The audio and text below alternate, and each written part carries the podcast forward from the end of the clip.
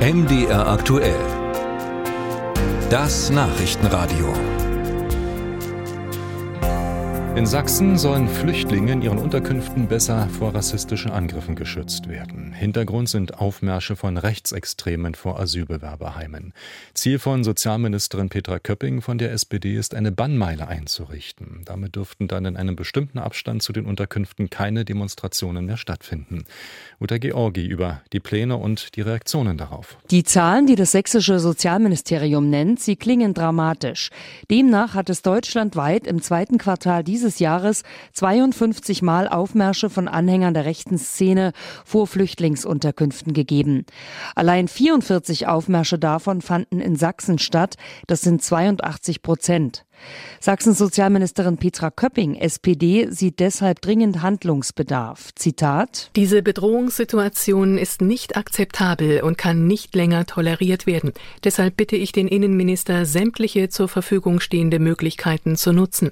Dazu gehört auch die Einrichtung von Schutzzonen um sensible Objekte und das entsprechende Zusammenwirken von Versammlungs- und Polizeibehörden.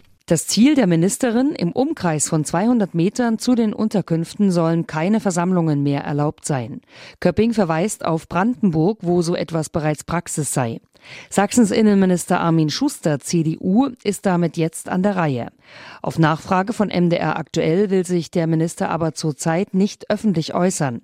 Zur Begründung heißt es schriftlich, ich bevorzuge prinzipiell zunächst den direkten Austausch mit Kolleginnen und Kollegen aus dem Kabinett, natürlich auch mit Frau Köpping. Mögliche Bewertungen über die Medien halte ich erst danach für richtig. Die Recherchen von MDR aktuell ergeben, dass innerhalb der sächsischen Regierungskoalition gerade diskutiert wird, mit welchen Mitteln Flüchtlingsunterkünfte geschützt werden können.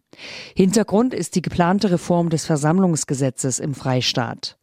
Dringenden Handlungsbedarf sieht der sächsische Flüchtlingsrat, wie Sprecher Dave Schmidtke erklärt. Wir begrüßen den Vorschlag von Frau Köpping ausdrücklich, da wir in den vergangenen Monaten beobachten konnten, dass gerade bei den Unterkünften für Geflüchtete Angriffe im Anschluss stattfanden, wenn vorher Kundgebungen von der AfD oder den Freien Sachsen die Leute aufgeheizt haben. Das konkrete Beispiel wäre hier Bautzen, wo eine Woche vor dem Anschlag mit den Brandsätzen auf eine geplante Unterkunft eine Kundgebung der AfD stattfand. Bei der Gewerkschaft der Polizei in Sachsen sieht man keine Notwendigkeit, eine Bannmeile einzurichten.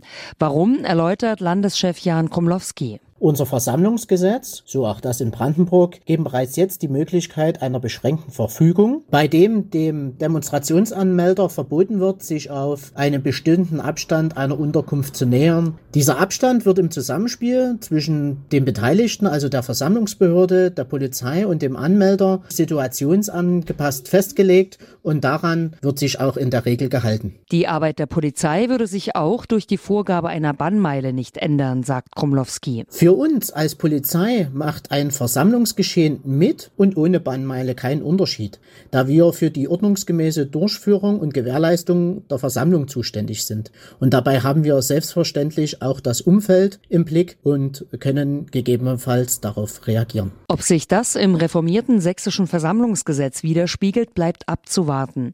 Momentan laufen die Anhörungen zur Novelle. Vorgesehen ist, das geänderte Gesetz noch im Herbst zu verabschieden. Bye.